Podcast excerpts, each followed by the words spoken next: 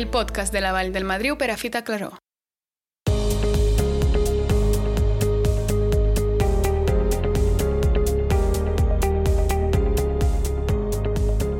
Benvinguts a un altre capítol per descobrir la Vall del Madriu per a Fita Claró i avui li hem posat el nom del Patrimoni Cultural de la Vall i per conèixer tot aquest patrimoni cultural ens acompanya l'historiador del Departament de Patrimoni Cultural, Olivier Codina. Olivier, com estem? Bé, bon dia. Avui parlarem, doncs, el que dèiem, eh? La Vall del Madriu per a Fita Claró, que és aquest paisatge cultural per la UNESCO i també per la Llei del Patrimoni Cultural d'Andorra. Què és el que podem explicar? Des de quan aquesta Vall del Madriu, si els nostres oients han pogut escoltar l'altre podcast que ens acompanyaves, vam explicar una mica en què es basava ser doncs, patrimoni mundial en aquell moment i centrant-nos encara més en aquest patrimoni cultural i paisatge cultural. Què és el que entenem per paisatge cultural? Doncs el paisatge cultural és un tipus de bé uh, que està reconegut per la UNESCO, que en reconeix, reconeix diversos, que és els monuments, el, els sites, els, els conjunts, el paisatge cultural, els llocs uh, naturals. Doncs, dins d'aquestes categories, el paisatge cultural és l'últim que va integrar la, la, la, la, la nomenclatura de la UNESCO, del Patrimoni Mundial, i la Vall del Madriu ha entrat en aquesta, en aquesta categoria. De fet, paisatge cultural en tenim tres. Un és el paisatge cultural eh, que està fet per l'home, un parc, un jardí.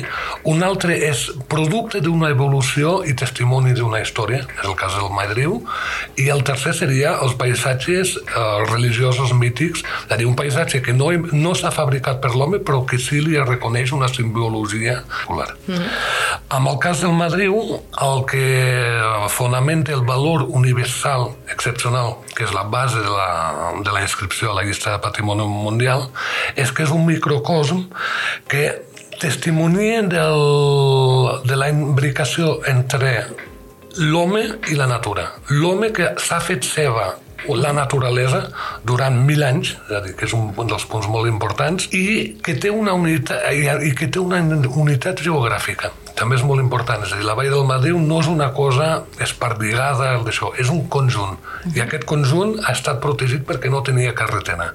Doncs aquest conjunt íntegre doncs, que no ha estat modificat, se li ha reconegut una autenticitat perquè tots els testimonis que hi ha a la vall, estem parlant de totes les restes arqueològiques mm, o més recents, perquè pensem que la història del Madriu no s'ha acabat, avui encara segueix, és un espai viu. Doncs anem des del Neolític fins a l'actualitat i totes les capes que han anat fabricant aquest paisatge. És a dir, és una manera que tenim no, de conèixer una mica la història de totes les generacions que han anat passant i treballant a la Vall del Madriu. Exacte. De fet, el reconeixement és aquest, que és el testimoni de tota aquesta història, de totes les fases de la història. Des de quin any està la Vall del Madriu per a Feta Claró en aquesta llista de patrimoni? Des del 2004. Es va inscriure el 2004 i a partir d'aquest moment és una llarga història que comença que esperem molt llarga perquè de fet el protegim per les generacions que venen. És a dir, cadascú aportarà la seva pedra, però sempre sobre tres fonaments. Respectar el valor universal, perquè és el que ha fonamentat la inscripció, la integritat i l'autenticitat, que són els criteris, les característiques que s'han reconegut i que han fet que aquesta vall és diferent d'un altre. Perquè tots els elements encara els, els tenim i els mantenim es conserven. Mm, sempre pensem que estem en una convenció que la seva idea és protegir i conservar per trametre. Uh -huh. En l'altre podcast parlàvem um, de cinc criteris, aquestes cinc Cs, que són els que s'havien de seguir no?, per inscriure aquests uh, béns en aquesta llista de la UNESCO. En aquest cas, um, quin creus que és el més important que té la Vall del Madriu per a Fita Claró? Que els té tots, absolutament, però Quin és el que més destacaries? Aquí hi ha dues coses. Primer, els criteris aquests 5C és el funcionament del patrimoni mundial. Són els cinc fonaments que regeixen la gestió i la comprensió del patrimoni actual. Uh -huh. Els criteris de la llista són 10 I en aquest cas el Madriu és el, el criteri 5, que fonamentalment és un paisatge cultural que és el microcosm d'un tipus de simbiosi i d'aprofitament dels recursos del Pirineu que ha fet l'home històricament i que sempre s'ha fonamentat amb una certa sostenibilitat una organització comunitària, en aquest cas són els comuns que el gestionaven, i a través dels 700 últims anys. És a dir, és aquesta visió eh, dia, eh, transversal que és testimoniada després per uns elements que són eh, arquitectònics i que van des de els primers testimonis que tenim, de fet, els coneixem perquè s'han documentat, és des del Mesolític, però aquí no tenim cap element visible, però sabem que l'home ja hi era, fins, i, i això ens porta, de fet, fins a l'última fase on fem uns refugis de muntanya perquè hi ha una nova activitat a la vall. La vall reflecteix totes les activitats, la suma de les activitats i de l'aprofitament d'aquest espai. Quines activitats podríem destacar? Perquè ara entrarem en matèria de quins són els diferents, eh, les diferents coses que podem trobar en aquesta Vall del Madriu, però eh, anem a parlar també d'aquestes activitats, no? perquè moltes vegades es pensa que única i exclusivament s'ha destinat a l'agricultura o a la ramaderia.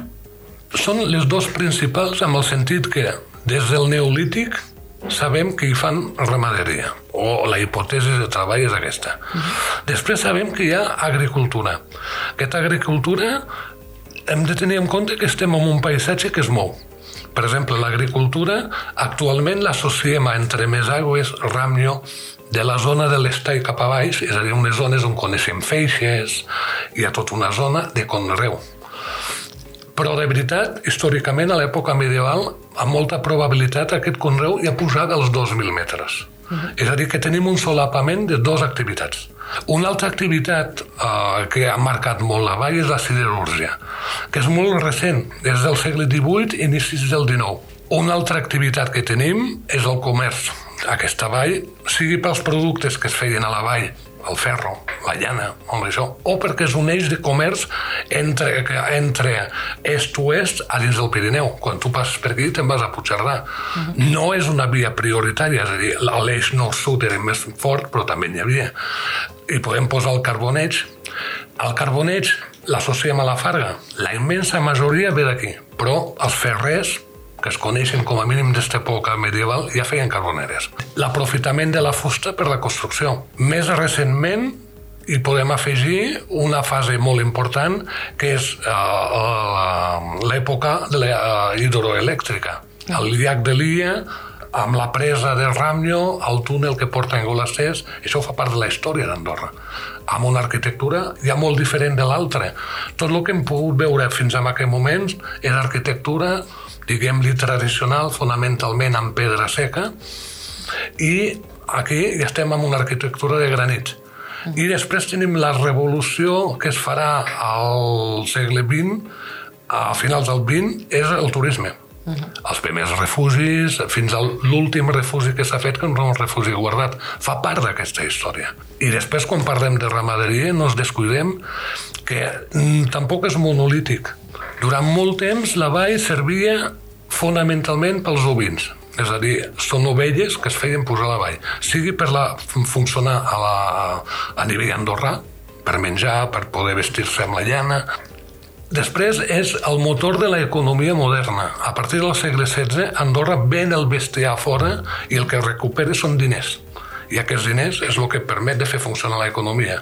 Això ho veiem a través dels orris, els corrals, Després tindrem una altra ramaderia que ja no s'inventa en aquell moment. Sempre hem de pensar que un model no substitueix un altre, uh mhm. -huh. però són les mules. Es van compaginant, diguem. Es van, exacte, es van compaginant i el que passa és que a un moment donat hi ha més d'una cosa, després més de l'altra. A partir del 18 o finals del 17 és la mula.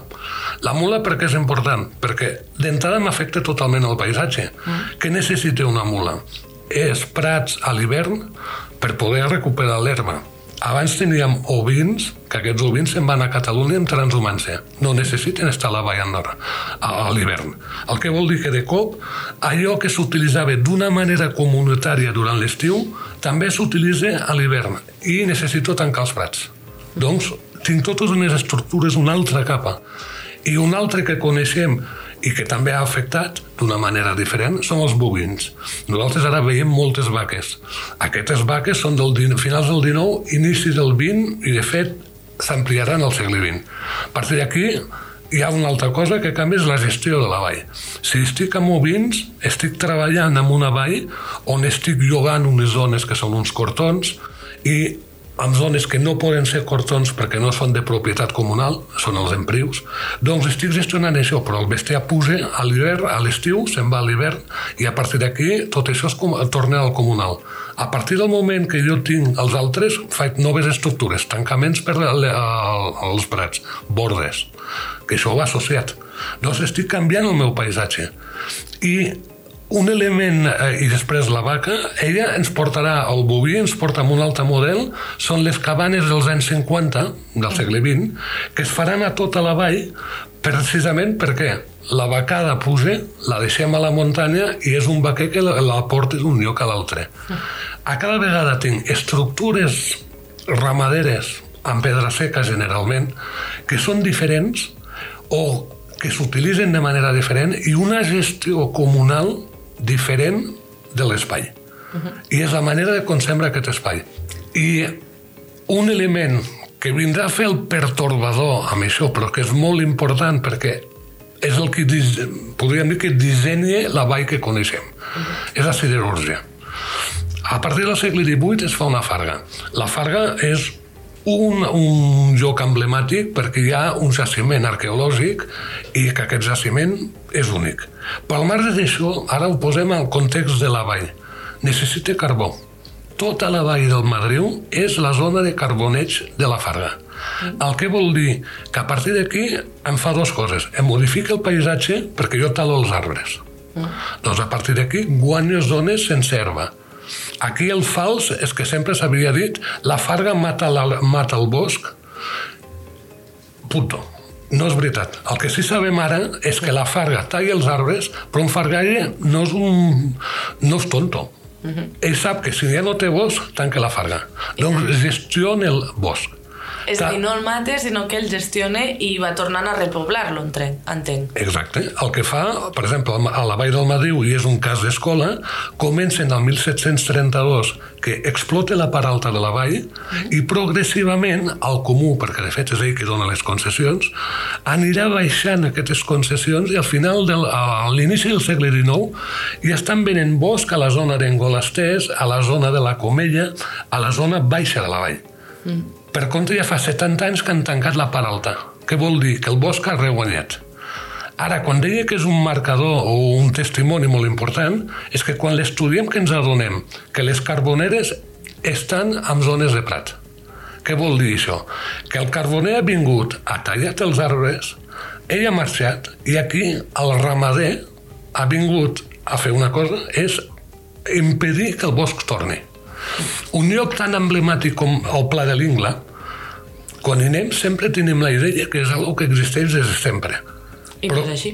I no és així, perquè sabem que hi ha carboneres a sobre, i no una, n'hi ha diverses. I això vol dir que a, al moment de la Farga, segle XVIII, uh -huh. allà hi havia bosc. Doncs el pla de l'Ingla, totalment despoblat com el veiem, és algo molt recent. I és la dificultat i l'interès del Madriu. És que tenim aquesta superposició de capes i s'ha hagut de fer com, com a qualsevol estudi, és un inventari. Actualment coneixem unes 1.800, entre 1.800 i 2.000 estructures a la vall. Això vol dir qualsevol tipus de eh, testimoni, des d'un mur de feixa, un rec, una cabana, un orri. La farga és un element més. Uh -huh. Doncs aquests 2.000 una vegada que els, que els tinc, quan jo faig prospecció, perquè de fet quan es va fer l'inventari, a base és una prospecció. Aquesta prospecció és la que permet de gestionar el bé. Què tinc a les mans per poder gestionar-lo de la millor manera. Però també m'aporta un coneixement. I la farga que ens ha portat és aquesta capa intermitja que em permet dir hi ha coses abans del carboneig i coses que venen després. I a partir d'aquí hem pogut veure que la major part del paisatge que podem veure a primer moment és molt recent. Mm -hmm. Un exemple molt clar el tenim amb, amb, amb la vegetació, perquè pensem que el Madriu sempre direm paisatge cultural és un bé cultural. Això no vol dir que no s'hagi reconegut un valor natural. Estem en un paisatge cultural, el que vol dir que la natura acompanyi el bé cultural i és igual d'important. D'aquí que la gestió sempre ha de tenir en compte els dos, les dos vessants. El testimoni de l'acció humana també és la vegetació.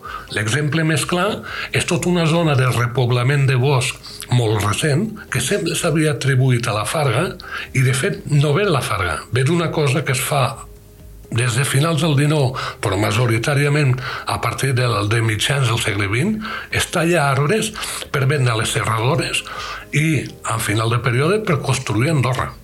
Mm. I en aquest cas com fan? tallen 10.000 arbres en una zona i els treuen tots. I aquí sí que deixo un impacte ambiental molt fort. Aquest és el que puc llegir a la vall actualment. Perquè aquí han crescut uns arbres que ja no són els pins que havien tallat i l'estic llegint. És un altre d'aquestes capes. Per això que sempre és aquesta simbiosi. Hem parlat de carboneres, de fargues, de refugis, també d'orris ens falta parlar de camins també, perquè aquests camins també formen part no? d'aquest patrimoni. Són l'eix uh, imprescindible. Totes les activitats es fan a la vall, cal arribar a la vall. Cal desplaçar-se a la vall, que sigui la ramaderia, la farga o qualsevol, dormen a la vall. Doncs han de poder desplaçar-se. Això vol dir tant el camí de la muntanya, que és el camí central, com tots els camins que es desenvolupen a Perafita, a Claró, que comuniquen Perafita i Claró a Madrid, era les gestionen un espai. I són l'eix vertebrador i també el testimoni. Un exemple, el que veiem claríssim amb el camí, per exemple, és, tenim la, la noció, el camí està pavimentat. Sí i no. Hi ha zones que sí. A on? Quan tinc, estic entre terres privades. Uh -huh. Aquest camí ja no es pot moure doncs quan plou, si mai em forada el camí, no em va bé, el pavimento. A partir d'aquí, aquest camí és, està en un lloc estable. També ho tinc en llocs que hi ha pendents, hi ha problemes per passar i que l'aigua fa forats al camí. En aquest moment, el pavimento per facilitar el pas. Doncs d'entrada, la pavimentació no sempre hi és a tots els llocs i reflecteix alguna. Més enllà d'això, el camí eh, també, a part de la comunicació humana, és per on passen els ramats. Uh -huh. No és el mateix fer passar 300 caps de, de ovins que passar a peu, com ho fem ara. El que vol dir que el camí ha llocs que té una certa amplada que va d'un mur a un altre mur perquè el que em vull estalviar és que el bèstia surti. Exacte. Doncs tinc un camí molt ample. I després ve l'última fase que eh, es pot veure, és quan es treu la fusta del madreu. A partir d'aquí es fan tirades. I aquestes tirades que necessiten? Que siguin rectes. El tipus de construcció de l'empedrat, per exemple, perquè en aquest cas sovint hi és, per què? Perquè estan arrossegant la fusta. La pedra ja no es clave verticalment, la posaré horitzontalment, perquè ha de lliscar el tió. La fusta hi llisca. A la inversa, quan jo estic passant amb un, amb un matxa, el que no vull és que patini. Doncs faig camins, primer que no són tan rectes perquè no hi hagi tanta pendent, però a més de, de fer curves, poso totes les pedres verticalment perquè es, es pugui enganxar. Uh -huh. I parlem també, eh, deies el tema dels murs, eh? i fa una estona eh, també ho dèiem, i t'he sentit dir-ho, la pedra seca. Que la pedra seca és un, una temàtica que en aquests últims anys la gent ha pres molta consciència de, de, del que és aquesta pedra seca i com es feia, com es feia funcionar, no? És a dir, com, com feien en aquella època aquests murs sense la necessitat d'utilitzar ciment. Això és la tècnica tradicional mmm, anava a dir, històricament no s'aguanta des de sempre. És a dir, per què dic des de sempre? Perquè la pedra seca és una pedra sobre una altra, de fet amb tres punts de, de, que s'assenta com a mínim amb tres punts que em permeten a posar un mur sense posar lligant. Quan deia que des de sempre és que, uh, que no és veritat és perquè la tècnica de pedra seca també és una tècnica que ha anat evolucionant. Mm. És a dir, els mestres de pedra seca que treballen ara no treballen ben bé com treballaven al segle XVIII, que no treballen com els que treballen abans. Quan s'ha fet la prospecció, i més des de fa uns anys que treballen amb mestres de pedra seca, es, es pot arribar a identificar, tot i ser pedra seca, fases diferents d'entrada, perquè no treballen ben bé el mateix. Alguns utilitzen blocs enormes, que gairebé són els blocs bruts eh, que es feien servir, altres seran més petits, altres treballen més, la pedra és més escairada, perquè fer pedra seca no vol dir que no estàs treballant la pedra, hi ha molts de pedra seca, cada pedra està treballada, i després hi ha una altra uh, definició, és que la definició de base, diguem, pedra sobre pedra sense res més. I tenim la prova, tant al Ramnyo com a la Farga, com a altres elements, que la tècnica de pedra seca tu quan la vas fent deixes forats entre les pedres, mm -hmm. perquè no són... Aquests forats tenen una, una gran problema, és que deixen passar l'aire. Si tu fas una cabana on has de viure, no, no deixes aquests forats. A partir d'aquí el que fas és tècnica de pedra seca, però tu hi poses terra.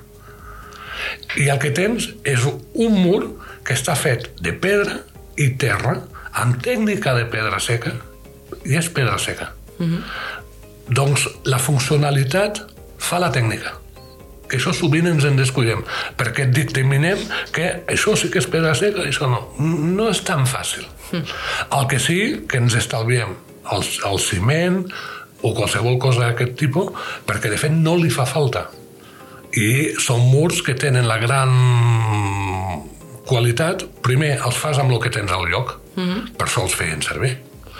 I, i després, que tenen a nivell arquitectònic són unes estructures que són que s'adapten. Tu quan fas una feixa, recordem que al Madriu ara ho dic de memòria, però hi ha una quinzena de quilòmetres de feixes uh -huh. variopintes. Doncs aquestes feixes tenen una cosa, és que si es mou la terra, ells se'n van adaptant a la pressió. Si tu fas un mur igual amb ciment, a moment donat el mur trenca, uh -huh. i és el bloc que cau. I el bloc no és una pedra que cau del mur, és tot el mur que cau.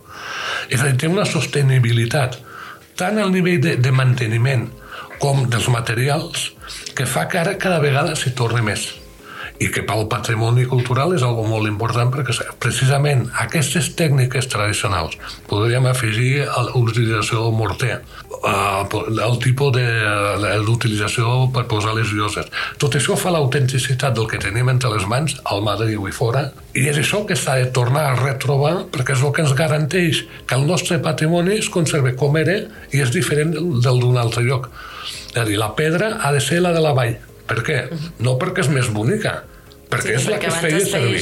És la que es feia servir. -huh. Doncs abans, sempre, abans d'intervenir, estudio. Què és el que tinc entre les mans? Donem bé.